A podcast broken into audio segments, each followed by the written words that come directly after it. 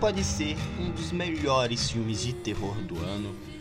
É muito difícil ele ficar fora do top 3, porque, meu Deus, o que o Ty West entregou aqui foi brincadeira. E eu venho aqui também trazer as minhas primeiras impressões, sem spoilers, óbvio, sobre esse filme que realmente é um dos melhores do ano. Se Avit 4 um dia errou, eu desconheço, tá? O novo slasher da produtora tá dando o que falar com razão e já deslancha como uma das melhores produções da temporada.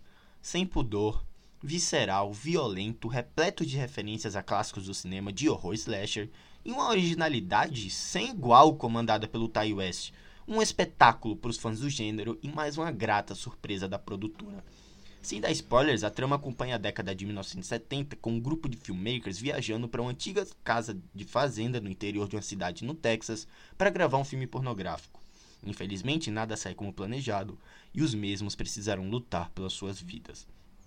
Cada personagem tem suas próprias motivações, sabe? Seus, seus próprios objetivos e dilemas.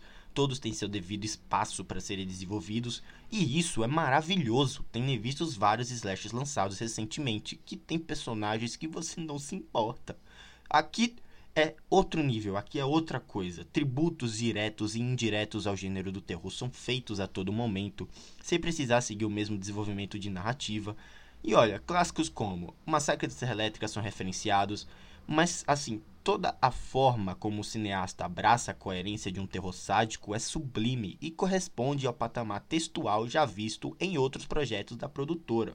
X não precisa de jumpscare barato para assustar, aterrorizar ou nos prender na cadeira do cinema, sabe? O terror tá na ação dos personagens, naquilo que enrola e não mostra a partir de uma direção competente, na atmosfera e principalmente nas ações e motivações dos antagonistas. Aí está o terror. Todo o elenco está entregue aos seus papéis, todos entenderam a dinâmica da condução de tons presentes no filme e souberam com maestria administrar suas emoções e performances diante de tanto absurdo e caos proposto. O ritmo auxiliado pela excelente montagem ajuda na imersão e no mergulho àquele universo apresentado, sabe? Além também de uma trilha sonora primorosa como de costume nas produções da A24. E olha, se tem uma coisa que eu preciso falar de X e que eu acho também que muito, muita pouca gente falou, é justamente sobre a fotografia. Sabe, essa fotografia que se aproxima demais de produções dos anos 70, 80, é algo que a gente não vê, sabe? A gente, poxa, os slashes recentes, meu Deus, é tanta porcaria. Eu vi recentemente aquele Olhos Famintos 4, o Renascimento, nem se compara, tá? Eu não quero falar, não quero comparar X com esse filme mas chega a ser até, sabe, desonroso. Mas enfim, a fotografia aqui, né, que se aproxima demais de produções dos anos 70 e 80, mostra por que X é o que a gente precisava de um gênero tão saturado ultimamente. Ele é o refresco de novidades e surpresas que o slasher e o próprio horror merecem. Fio, maço, eu adorei.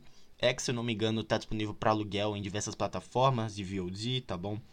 X também tá virando uma franquia, né? O Pearl, que é o filme, é um prelúdio, a gente vai ver a, a história de um dos idosos, se eu não me engano. Eu, não, eu nem procurei saber a sinopse, nem. Eu vi um trailer só, nem procurei saber da sinopse, justamente para ter a mesma experiência que eu tive com X. Mas parece que vai ser uma franquia, porque já, X também já tem uma franquia, uma sequência confirmada, que é o Maxine, né? Maxine. Mas, ok. Assistam X primeiro, filmaço tá? Se surpreendam assim como eu me surpreendi. E também me deixe o feedback lá na Anchor, tem uma, um botão de mensagem para você me mandar por lá, tá bom? E acho que é isso, vou deixando vocês por aqui, me siga no Twitter, onde tem minha opinião de filmes, séries e jogos, primeiras impressões, lá você fica sabendo quando tem podcast novo.